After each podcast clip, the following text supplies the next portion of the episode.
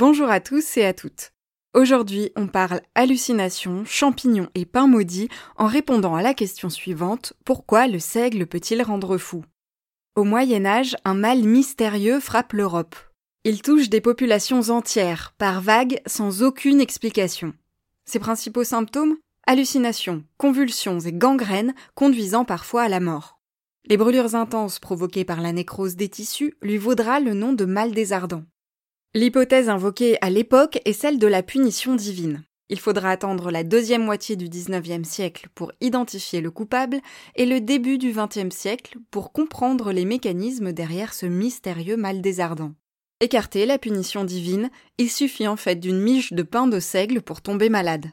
Car le mal des ardents est provoqué par l'ergot de seigle, un champignon parasite des graminées qui, comme son nom l'indique, se plaît tout particulièrement sur le seigle.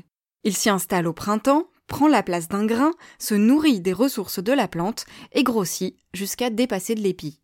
Cette excroissance noire s'appelle sclérote et c'est sous cette drôle de forme que le champignon va pouvoir survivre à l'hiver. L'intérieur du sclérote est une petite bombe. Il contient une dizaine d'alcaloïdes différents, des substances chimiques très toxiques.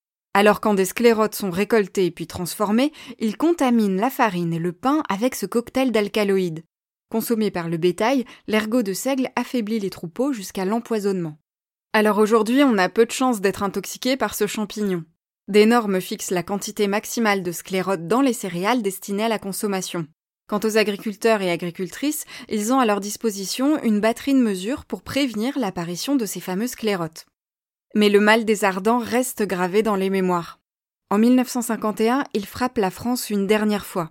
Une folie collective saisit les habitants de Pont-Saint-Esprit dans le Gard. C'est l'affaire du pain maudit. En une journée, on compte 300 personnes touchées, une trentaine internées et 5 morts.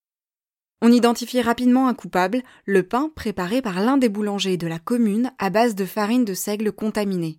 Si cette version des faits est toujours l'hypothèse la plus probable, il en existe cependant d'autres, je vous livre la plus inattendue. Les habitants de Pont-Saint-Esprit auraient été victimes d'un test de consommation de LSD, grandeur nature, mené par les services secrets américains. Une chose est sûre, cette substance puissamment hallucinogène est bien un dérivé des composés de l'ergot de seigle.